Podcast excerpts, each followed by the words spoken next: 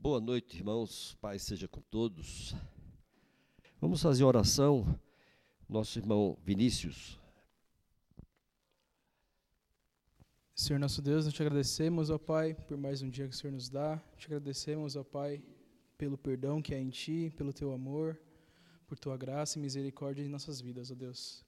Nós te agradecemos por essa oportunidade que nós temos aqui, ó Deus, de aprendermos mais de Ti que o Senhor esclareça as nossas mentes, ó Pai, que nossos ouvidos estejam atentos, ó Pai, à Tua palavra.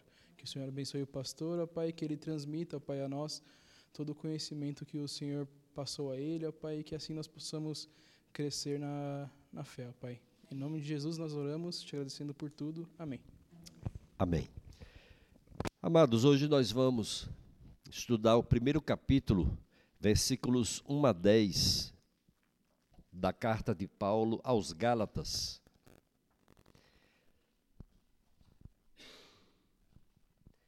Gálatas, capítulo 1, versículos 1 a 10.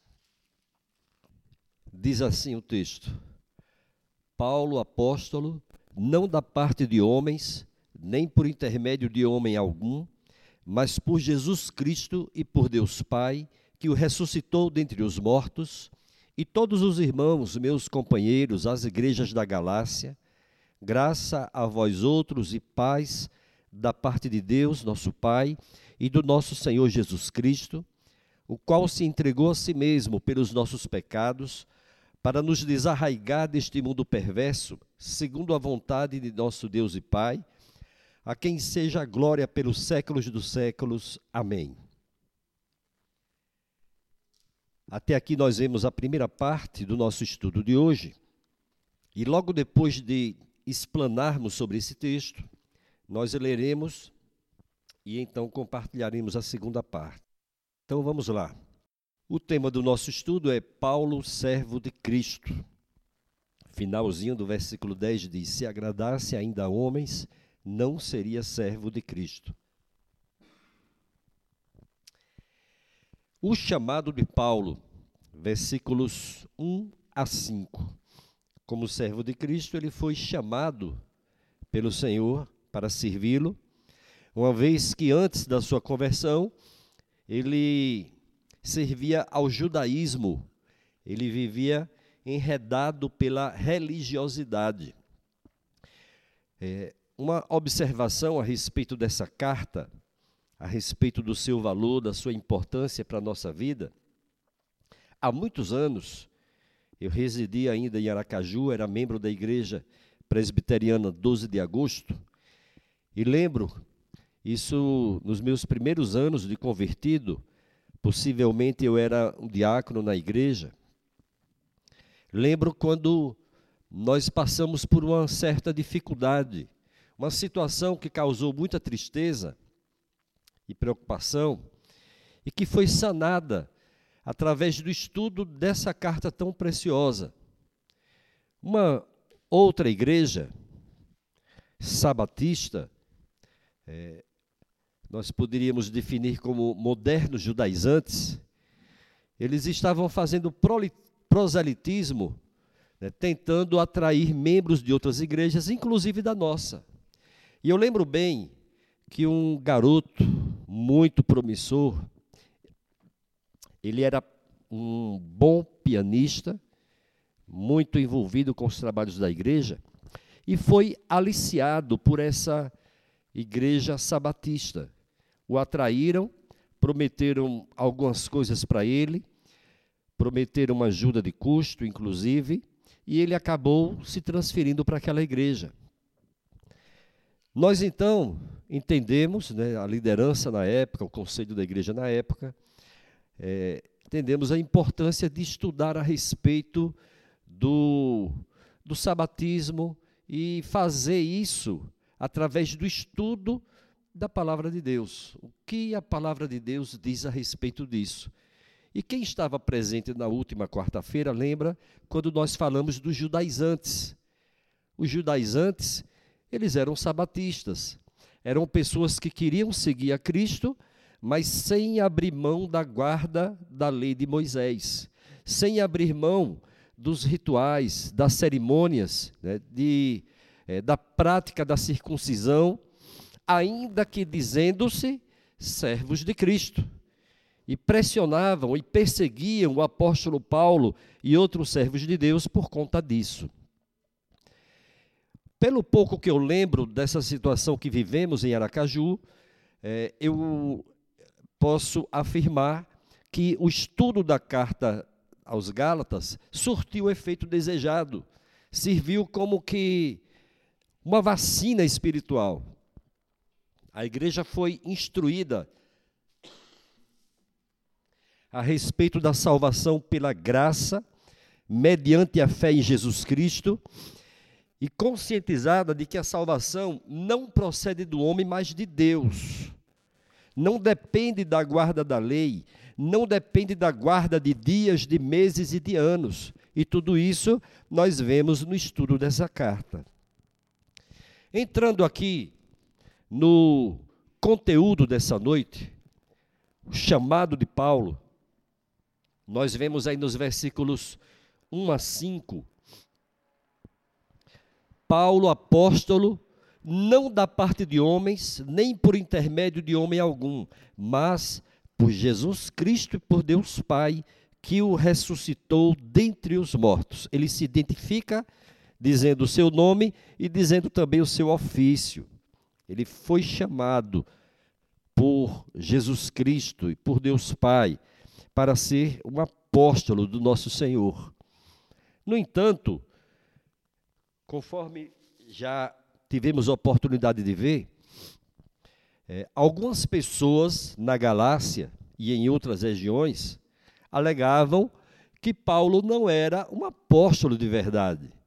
Ele não era um apóstolo autêntico, ele não deveria ser ouvido, porque ele não andou com aquele grupo dos doze, ele não acompanhou o Senhor Jesus ao longo do seu ministério terreno por cerca de três anos e meio. Ele não foi nomeado oficialmente pelos líderes da igreja.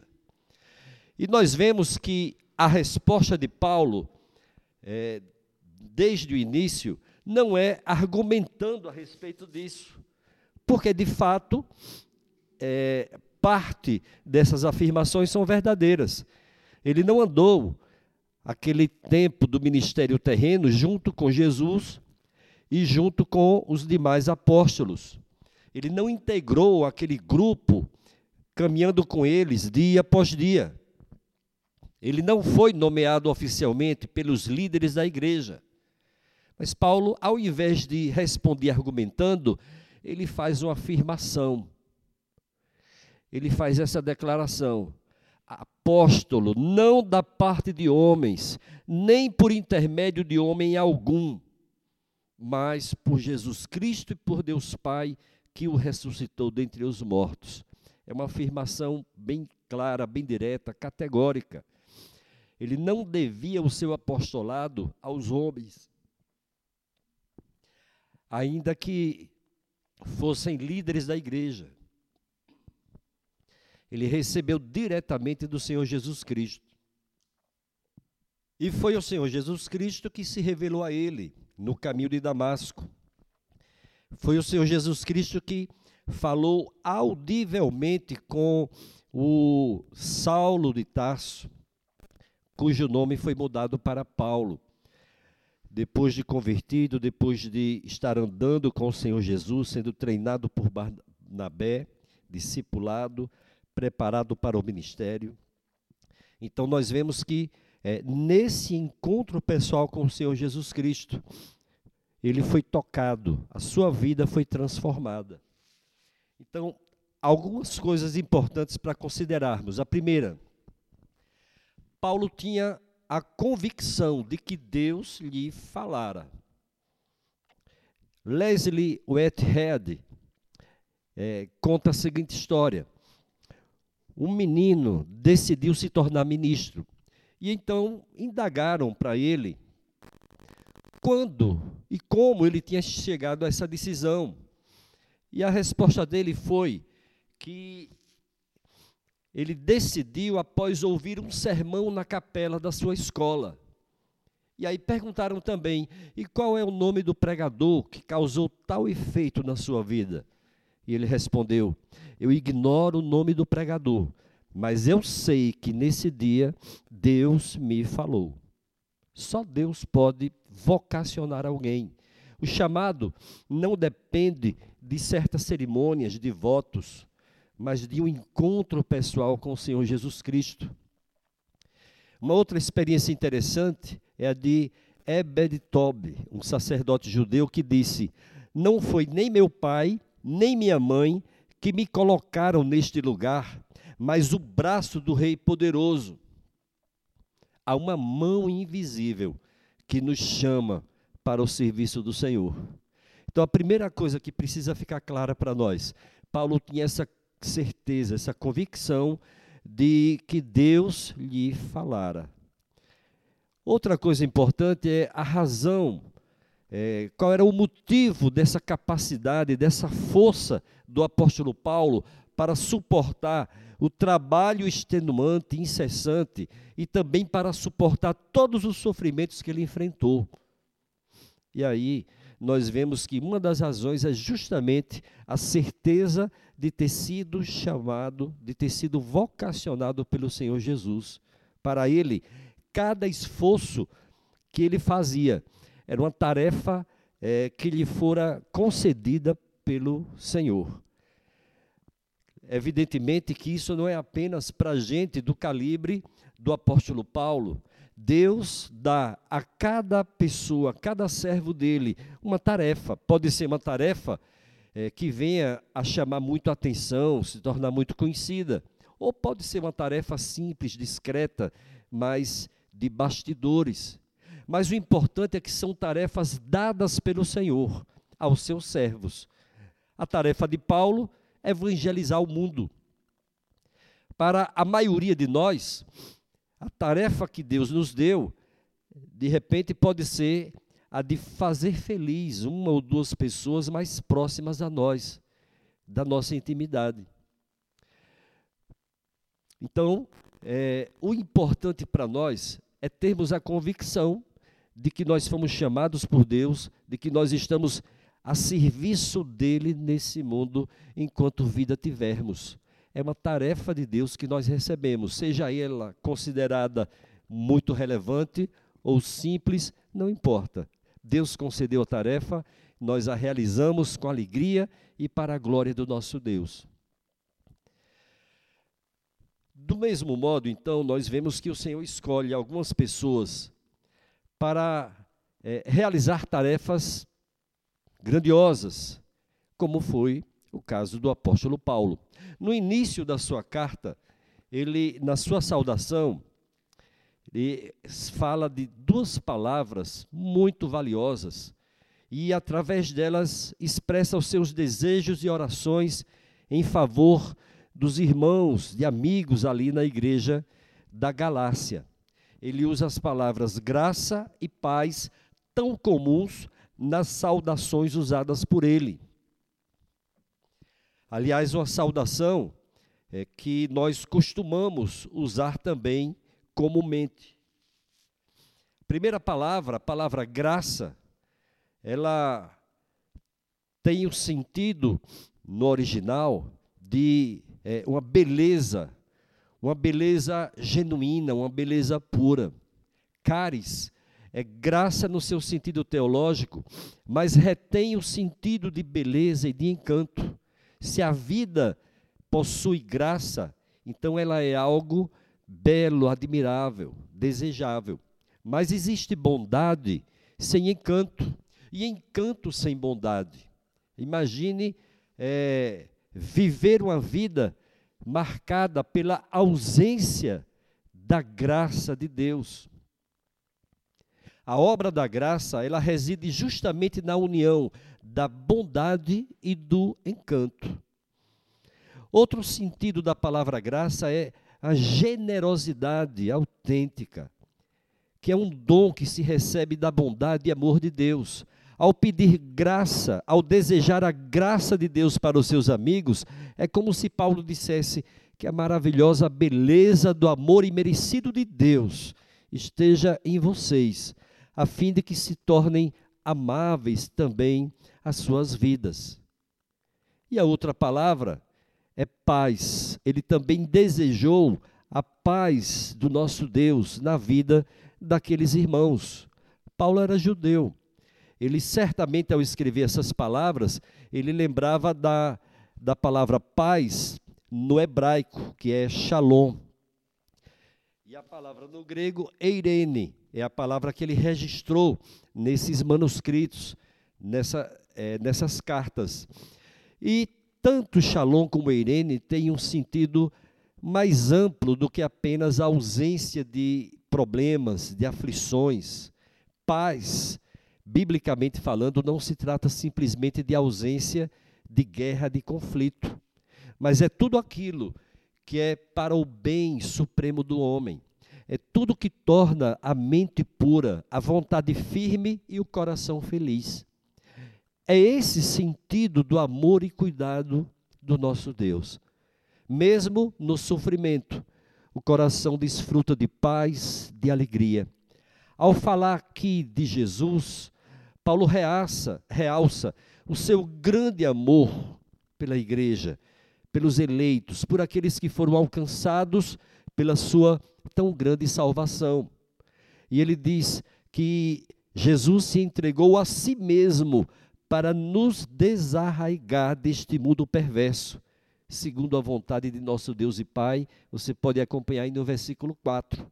O qual se entregou a si mesmo. Você pode imaginar um sacerdote preparando-se para entregar uma oferta no altar de Deus. Mas no caso da nossa salvação, ela foi é, fruto desse sacrifício oferecido pelo Senhor Jesus Cristo, sacerdote perfeito.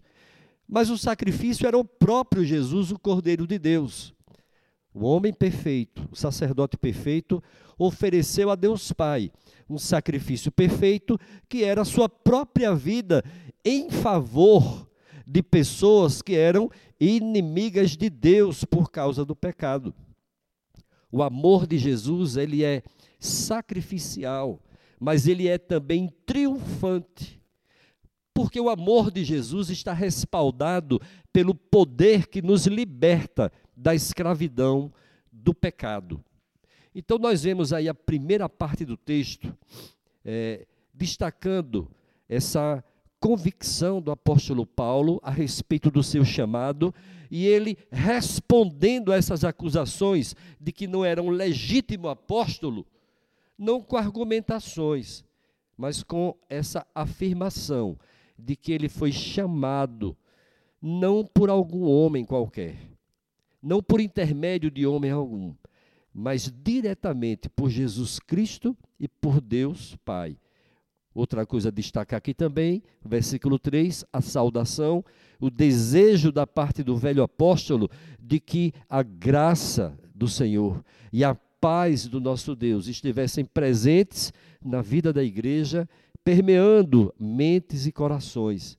E outro destaque, claro, que nós fazemos é essa marca, essa autenticação do grande amor de Jesus, que ofereceu-se, que entregou-se a si mesmo por causa dos nossos pecados, para cancelar os nossos pecados como ele diz aqui, para nos desarraigar deste mundo perverso.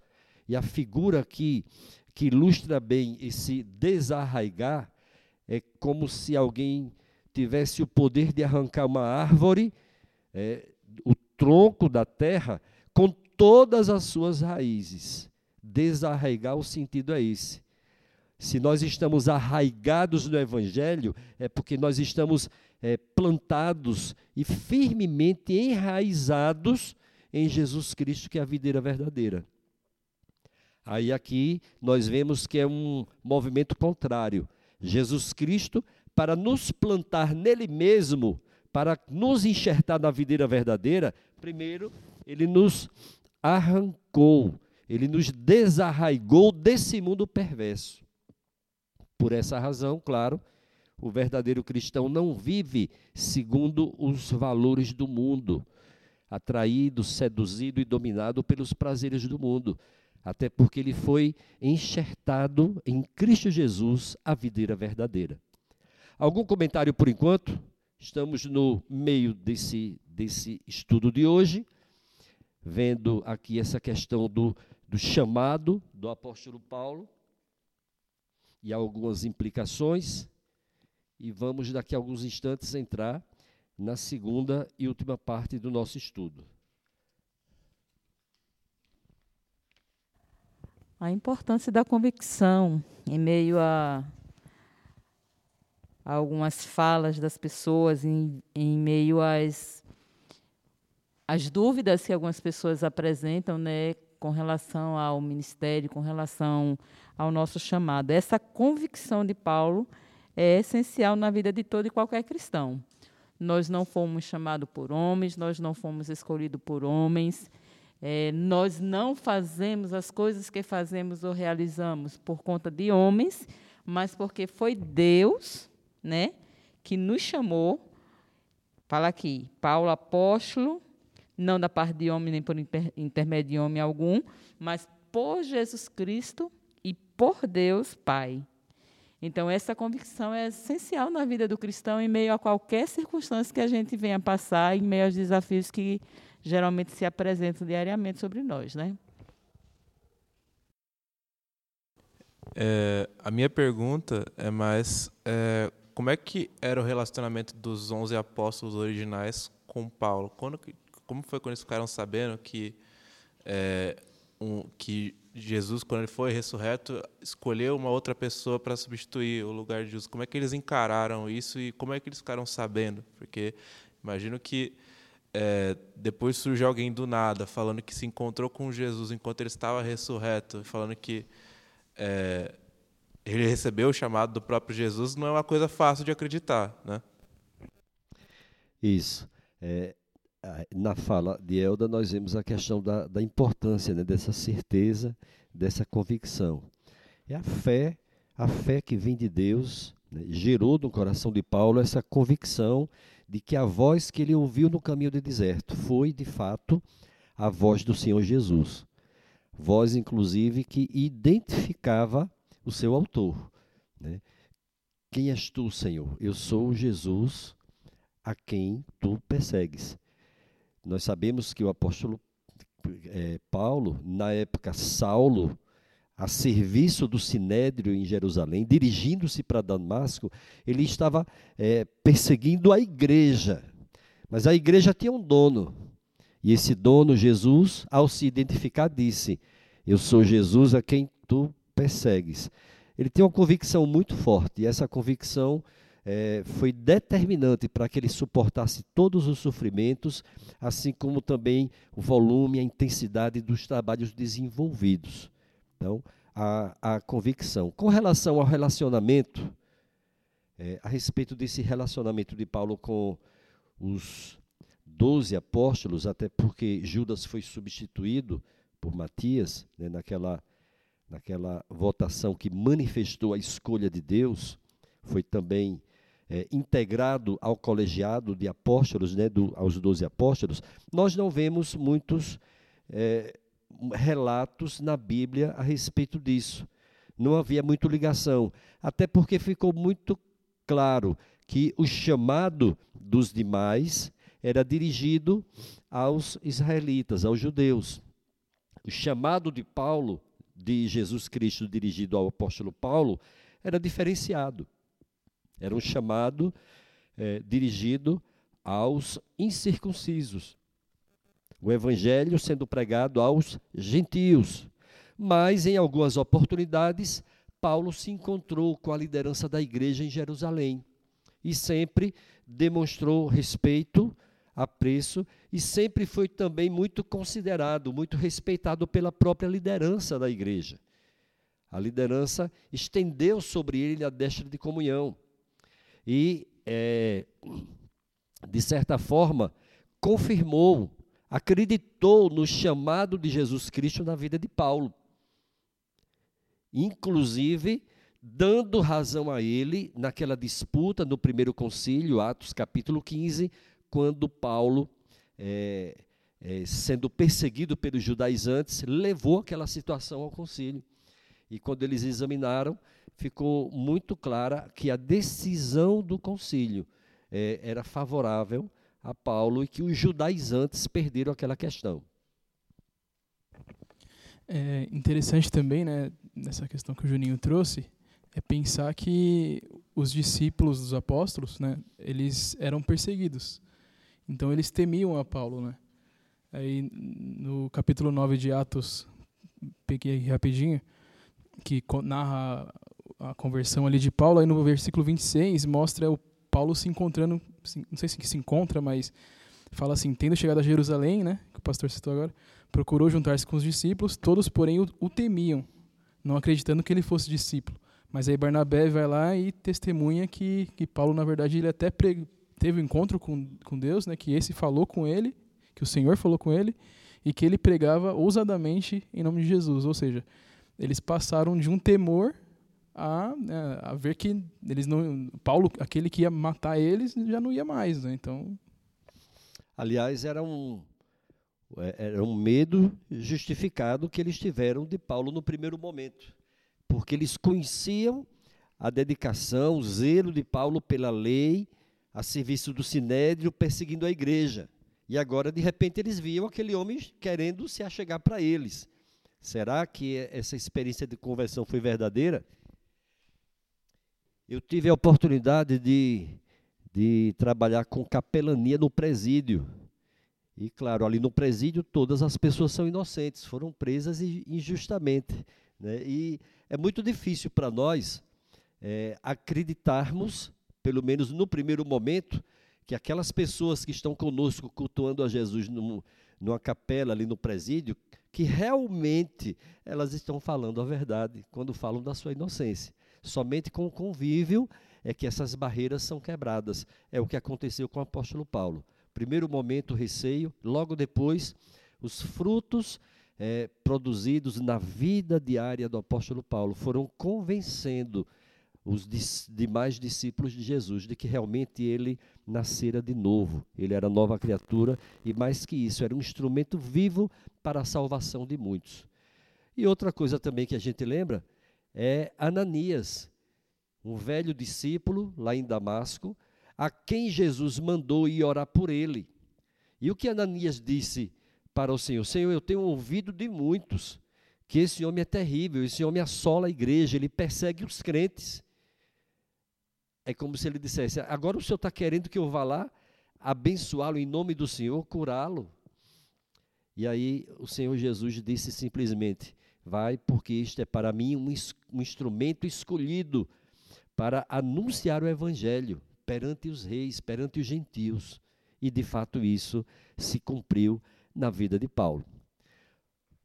Ok, então vamos seguir mais adiante aqui, do versículo 6 a 10. Admira que esteja, admira-me que estejais passando tão depressa daquele que vos chamou na graça de Cristo para outro evangelho, o qual não é outro, senão que há alguns que vos perturbam e querem perverter o evangelho de Cristo.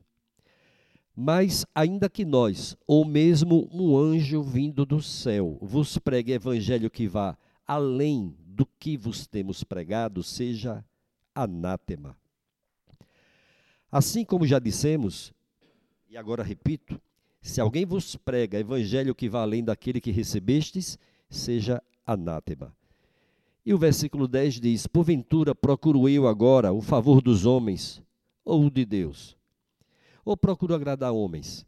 Se agradasse ainda homens, não seria servo de Cristo. Então vamos tentar entender algumas palavras aqui, algumas é, frases, é, uma observação que salta logo aos olhos. Versículos 6 a 9, em todos os versículos aparece a palavra evangelho. Então, Paulo, é, ele faz essa questão de enfatizar de que não existe apenas um evangelho. Existem inúmeros, inúmeros evangelhos. A questão é: existe o evangelho de Jesus Cristo e os demais evangelhos.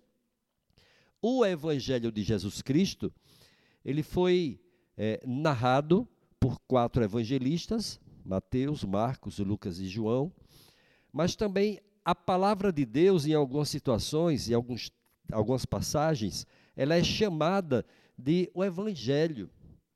É a palavra de Deus, é, toda ela é a boa nova de Deus que narra é, essa missão de resgate do Senhor ao nos buscar para nos libertar do poder do pecado, para nos salvar. Então vamos ver algumas coisas interessantes aqui nesse texto, Gálatas 1, 6 a 10. Essa segunda parte nós podemos é, falar a respeito da inconstância dos Gálatas. E aí já vemos de cara um contraste, porque se por um lado perceptível a convicção, a firmeza de propósitos, a constância do apóstolo Paulo, por outro lado, ele está se dirigindo a uma igreja que demonstra inconstância. Eles começaram bem e, durante a caminhada da fé, é, houve um certo vacilo, se deixaram levar pela artimanha de algumas pessoas. Vamos observar isso bem claramente ao longo dos demais estudos. Admira-me, admira-me que estejais passando tão depressa daquele que vos chamou na graça de Cristo para outro evangelho. A essência dessa carta é basicamente o seguinte: o evangelho pregado por Paulo, em algumas situações ele diz assim: o meu evangelho, claro que é o evangelho de Cristo, mas ele foi alcançado por Cristo para pregar o evangelho.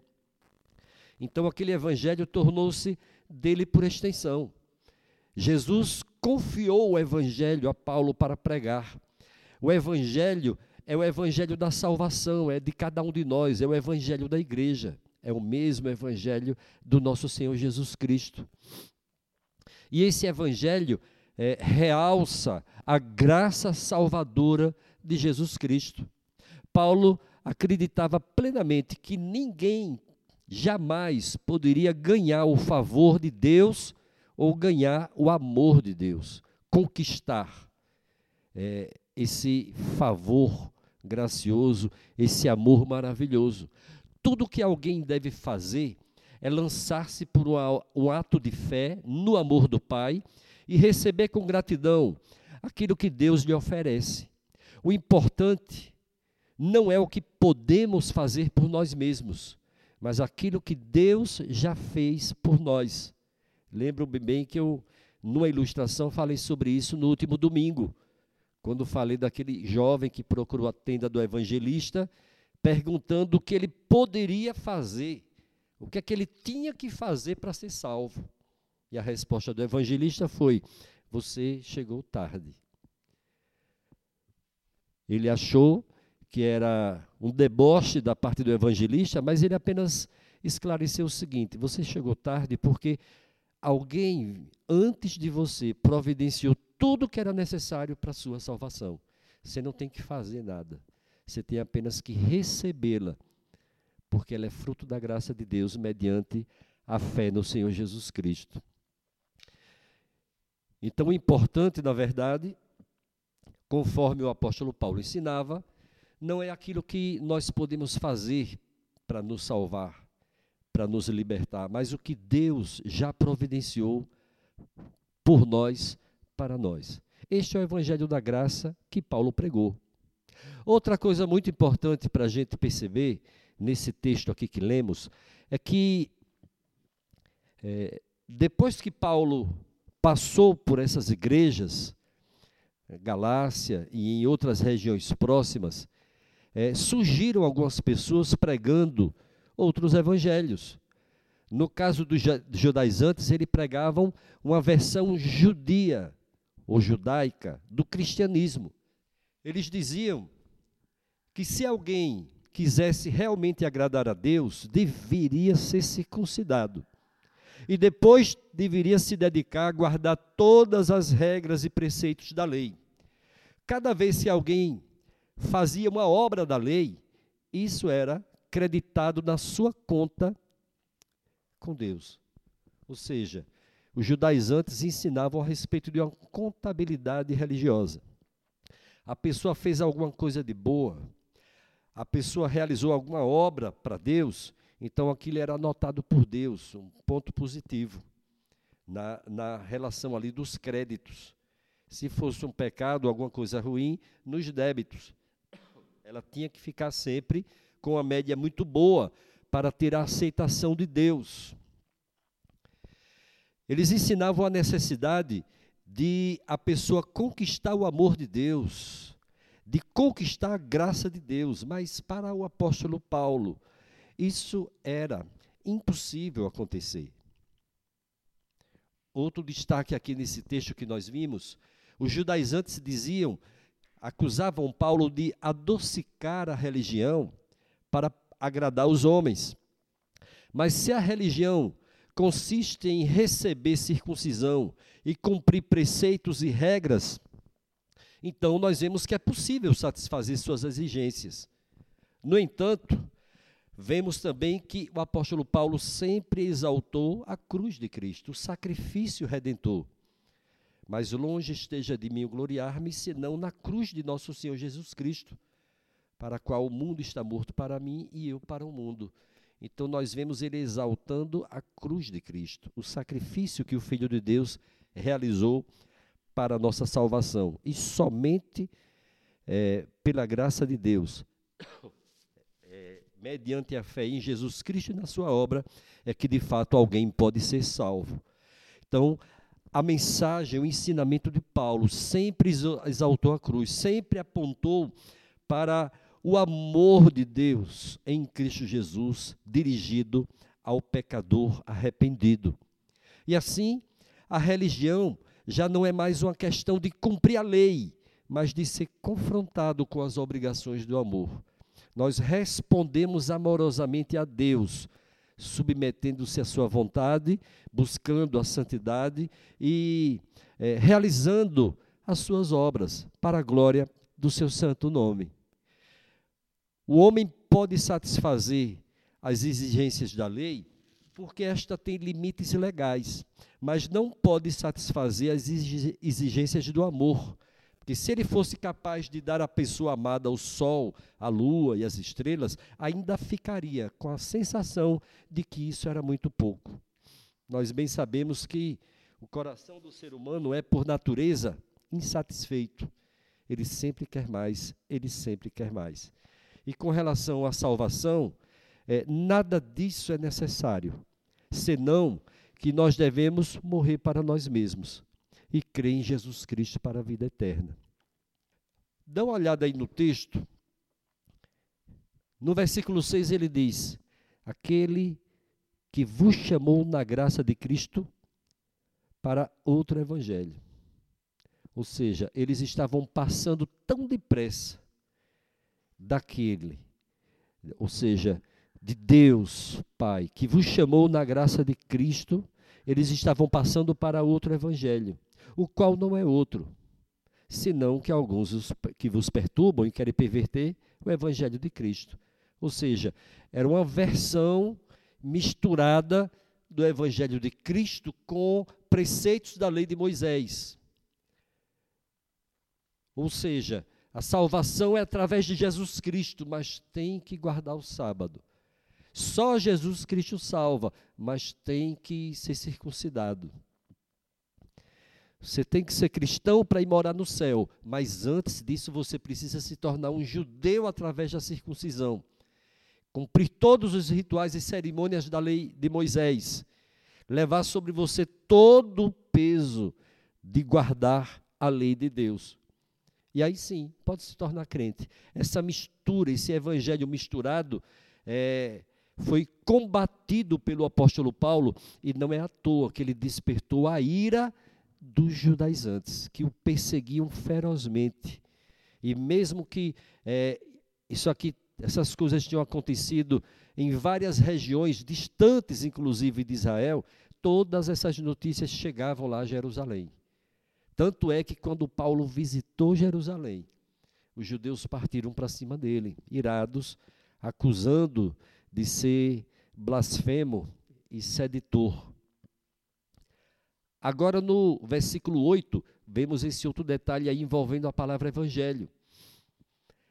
É, Paulo dizendo: Mas ainda que nós, ou mesmo um anjo vindo do céu, vos pregue evangelho que, valendo o que vos temos pregado, seja anátema. Veja a ousadia do servo de Deus que tem a convicção daquilo que ele faz, daquilo que ele prega, daquilo que ele ensina.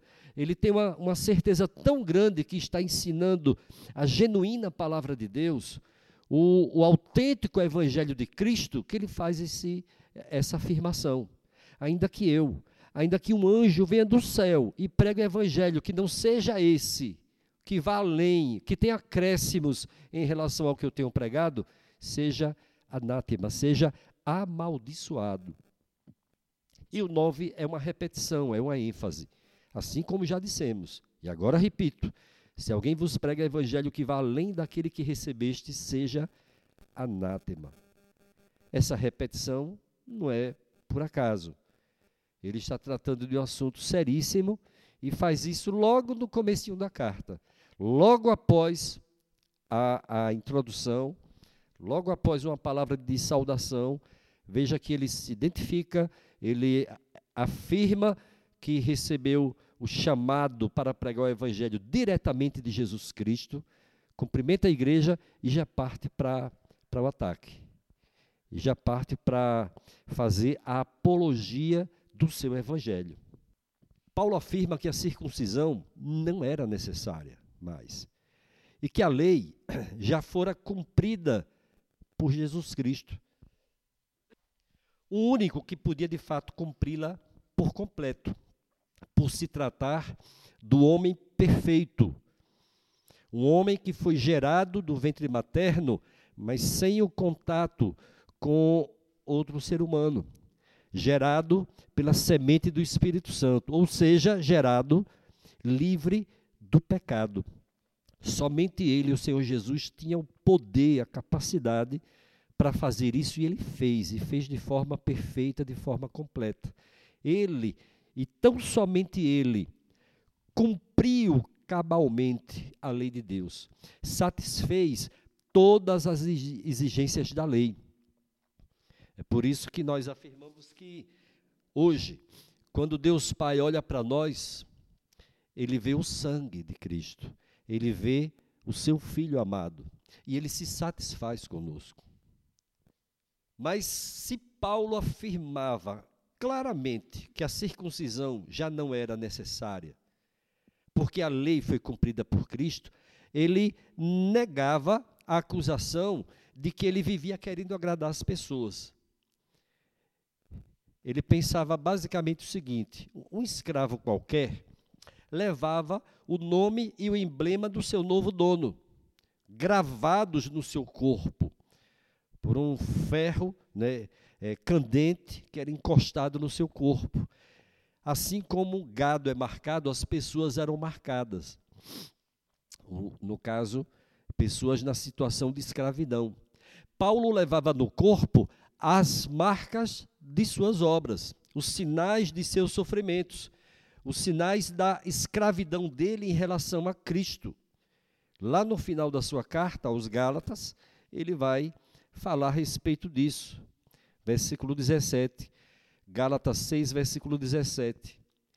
Quanto ao mais, ninguém me moleste, porque eu trago no corpo as marcas de Jesus. Ele foi profundamente marcado ao longo da sua vida no seu corpo. Marcas físicas, pelas, pelos açoites que recebeu, pelos maltratos que sofreu, principalmente por causa da perseguição dos judaizantes e de outros judeus. Então, é, se ele buscasse obter o favor de homens, será que ele teria todas aquelas cicatrizes? Se a aspiração dele fora estar em paz com os homens a qualquer custo, ele teria tantas marcas em seu corpo? A intenção de Paulo era muito clara: servir a Cristo é, prioritariamente. Por isso que ele diz assim: se agradasse ainda a homens, não seria servo de Cristo. Não significa é, viver para desagradar os homens. O sentido aqui é que Cristo ocupava um lugar especial na vida dele, o centro da sua vida, do seu coração, é, de todos os seus planos, de todos os seus desejos, residia em Cristo. Tudo mais era extensão. Ele amava as pessoas porque, primeiramente, Cristo o amou e ele amava a Cristo. O amor às pessoas era em decorrência da ordem de Cristo, né, para que amasse a Deus em primeiro lugar, mas também ao seu semelhante, ao seu próximo. Daí ele falar dessa forma: procuro eu agora o favor dos homens ou de Deus? Ou procuro agradar a homens? Se agradasse ainda a homens, não seria servo de Cristo. Todos nós já passamos, se alguém não passou, vai passar, por uma situação em que vai ser confrontado através de um posicionamento, através de uma decisão, de uma escolha a ser feita, entre é, agradar a Deus, observar os valores do reino de Deus, ou então satisfazer a vontade de alguém, satisfazer a vontade de uma instituição, ou seja lá o que for. E aí nós seremos desafiados, fomos e seremos desafiados é, com relação à firmeza da nossa fé. Quando Paulo queria demonstrar que era servo de Cristo, então ele apelava ao testemunho de suas cicatrizes. Foi o que ele fez aqui com relação aos Gálatas, é, bem claramente no texto que nós lemos lá no finalzinho dessa carta. Aquelas cicatrizes que ele colecionou ao longo da sua vida cristã eram seus emblemas de honra.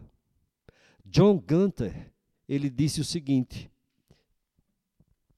Muitos dos primeiros comunistas da Rússia estiveram na Sibéria, no cárcere sob o regime dos czares, e levaram em seus corpos as marcas físicas do que tinham sofrido.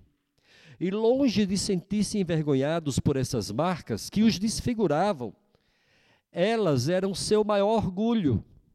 Nós sabemos que eles estavam equivocados e que tinham induzido outros ao engano, mas eles tinham sofrido pela causa na qual eles acreditavam. Eles abraçaram a causa, eles criam naquela causa e se deram por ela. Quando as pessoas hoje nos veem dispostos a sofrer pela causa que dissemos abraçar, pela fé que dizemos ter no nosso coração, as pessoas reconhecem que de fato essa fé é verdadeira, ela está presente na nossa vida. Se uma coisa, se alguma coisa não nos custar nada, ninguém dará valor, nem nós mesmos. Não é à toa que Davi, quando chegou no alto do Monte Moriá e se encontrou com Araúna, que era dono daquele morro, daquele monte, ele quis comprar aquele monte para ali oferecer, um sacrifício a Deus.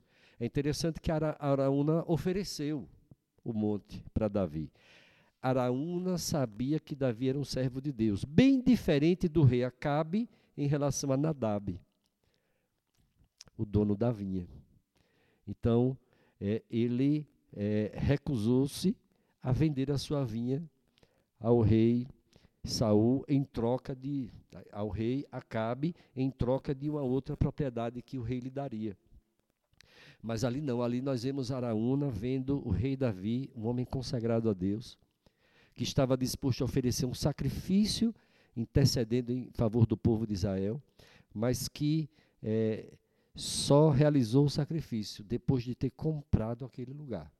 Não oferecerei ao Senhor um sacrifício que não me custe nada. Isso para nós, o sentido é de que essa fé que nós declaramos, que nós professamos ter em Jesus Cristo, ela precisa, dia após dia, ser encarnada e demonstrada. O, o nosso testemunho fala muito alto, fala muito alto. Né? Claro que é, é importante a gente pregar, é importante a gente é, orientar, aconselhar as pessoas, mas no, a nossa conduta, o nosso testemunho pessoal tem uma força muito grande. Se alguma coisa não nos custar nada, não será valorizada por ninguém, especialmente por nós mesmos. É, eu quero só dar uma enfatizada aqui nesse versículo 10. Até porque na divisão que é feita pela SBB, ela já aparece numa, numa sessão posterior. Mas aqui eu fiz questão de colocá-la aqui. É, Porventura procuro eu agora o favor dos homens ou de Deus? Ou procuro agradar a homens? Se agradasse ainda a homens, não seria servo de Cristo. Se o meu objetivo na vida fosse é, impressionar as pessoas, é, deixar todo mundo feliz à minha volta a todo custo, eu não seria um servo de Cristo, eu seria servo dos homens. Porque o servo, o escravo, como aparece em outras traduções, ele vive em função de agradar o seu dono. Se Jesus Cristo é o nosso dono, em primeiro lugar, nós temos que fazer todas as coisas com propósito de agradar o nosso dono, ao nosso Senhor. Se é possível agradar outras pessoas, amém. Se não, Jesus é o alvo maior da nossa vida. Algum comentário sobre o que nós vimos?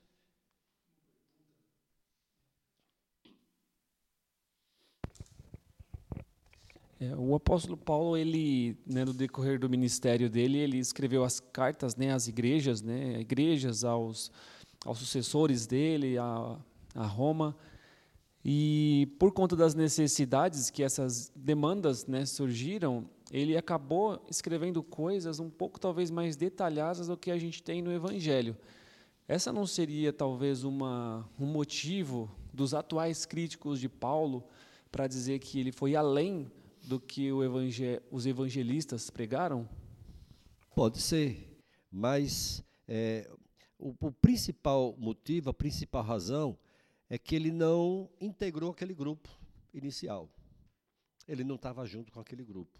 Ele não andou com Jesus ali o tempo todo.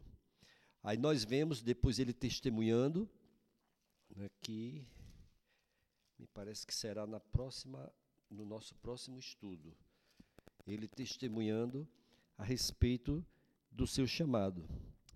É, daqui a 15 dias. É no capítulo 2, né? Isso.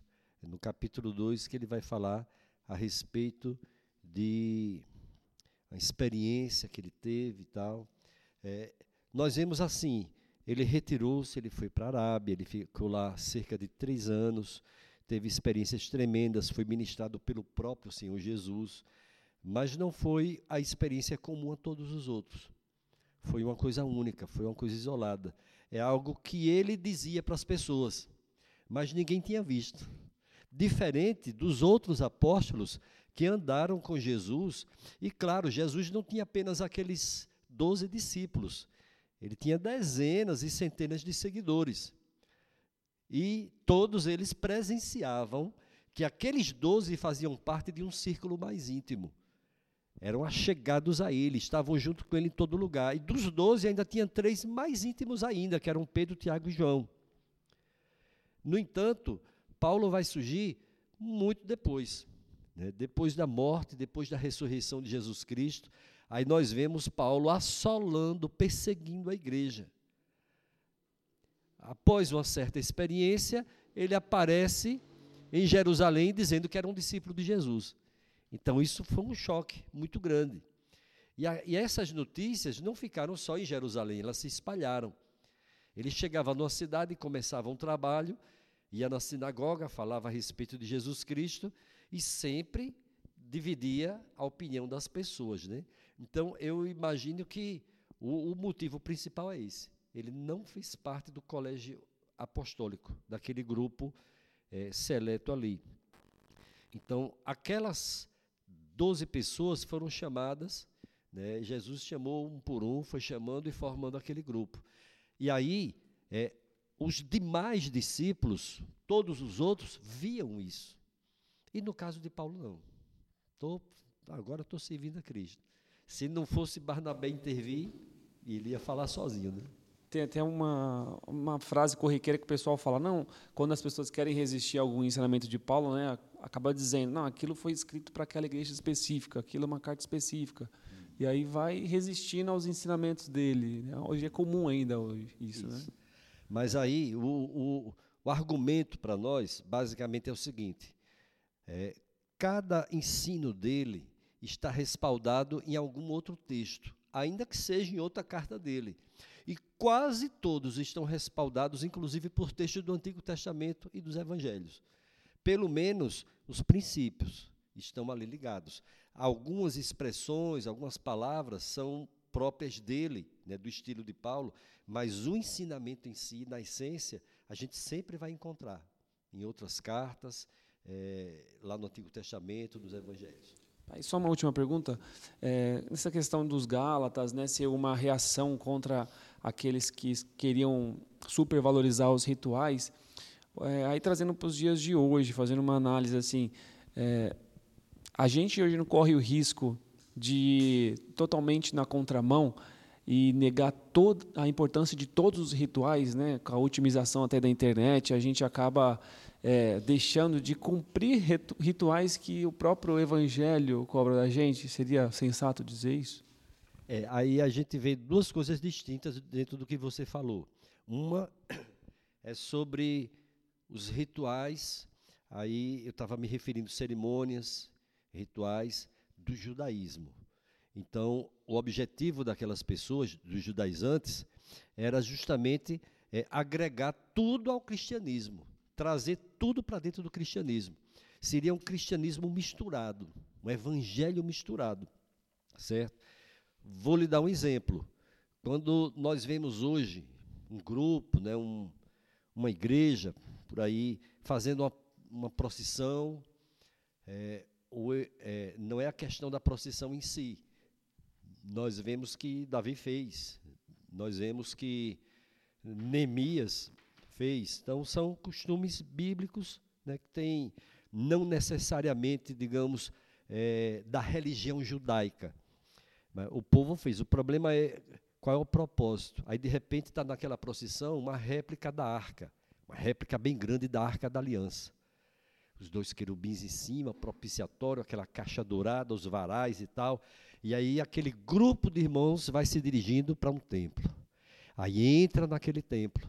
Então, uma, uma cerimônia tipicamente judaica. Nós não somos, a nossa cultura é brasileira, nós não somos judeus. Nós não somos é, adeptos do judaísmo, da religião é, chamada, conhecida como judaísmo. Nós somos cristianismo, cristãos. Então, tem coisas que, que chocam mesmo, que a gente tem que ter limites. Né? Agora, quando você fala assim, por exemplo, da internet, aí já está falando de veículo, de, de um instrumento, uma ferramenta que a gente usa para anunciar o evangelho, para pregar o evangelho. Na época de Jesus não tinha um notebook, não tinha nada disso. Nós usamos hoje por quê? Porque viabiliza, facilita a nossa agenda, o nosso trabalho, certo? Eu até imagino que Jesus tinha um gogó bem poderoso, né, para pregar para bem mais de 5 mil pessoas reunidas ali. Até que nos filmes a gente vê ele caminhando por, aquela, por entre aquela multidão. Né? Ele não está parado num canto e todo mundo só é, olhando ali ao mesmo tempo todo o sermão da montanha. Mas mesmo assim, devia ser uma voz bem potente. Ele ficou numa planura de um lugar onde possivelmente né, o vento estava a favor da voz dele, levava longe e tal. Mas hoje nós temos o microfone, por que não usar? Hoje nós temos recursos tremendos em nosso favor. A questão é que nenhum desses recursos que a gente usa adultere a palavra de Deus. Por isso que ele usa a expressão, né? É, é, vá além, como é que ele diz? É, versículo 9. Assim como já dissemos e agora repito, se alguém vos prega evangelho que vá além, ou seja, que tenha acréscimo. Nós não podemos é, subtrair nada nem acrescentar nada à mensagem do Evangelho. A mensagem é aquela é única. A maneira de transmitir, de compartilhar, aí é outra coisa. Aí a gente entra no assunto chamado é, contextualização, que é bem ampla, bem profundo, muito interessante, importante, mas não, não daria para hoje. Hoje, basicamente, é isso. É, é, por exemplo, o que é que a igreja hoje tem, por que, que ela teria hoje que celebrar festa dos, do Pentecostes? Que celebrar a festa dos tabernáculos. De repente chega alguém aqui, está um bocado de barraca de, de palha aqui. Não, agora nós vamos passar é, sete dias, vamos dormir nessas cabanas de, de palha. No oitavo dia, é, então nós vamos fazer um ajuntamento solene, exatamente como está ali escrito. Mas não está na Bíblia e tal. Mas a gente tem que extrair daquele texto que fala daquela festa ali, quais são os princípios, o que é que Deus está querendo ensinar para a gente é, é aquela terceira pergunta de um estudo bíblico indutivo: o que é que isso tem a ver comigo hoje? O, como é que isso se aplica para a minha vida? O que é que eu devo mudar na minha vida, na minha conduta, com base a isso que está escrito? Senão, a gente vai pegando tudo literalmente do Antigo Testamento e incorporando na Nova Aliança, na pregação do Evangelho. E esse não é o propósito. Né? Algum comentário mais? Alguma pergunta? Ok? Então vamos orar.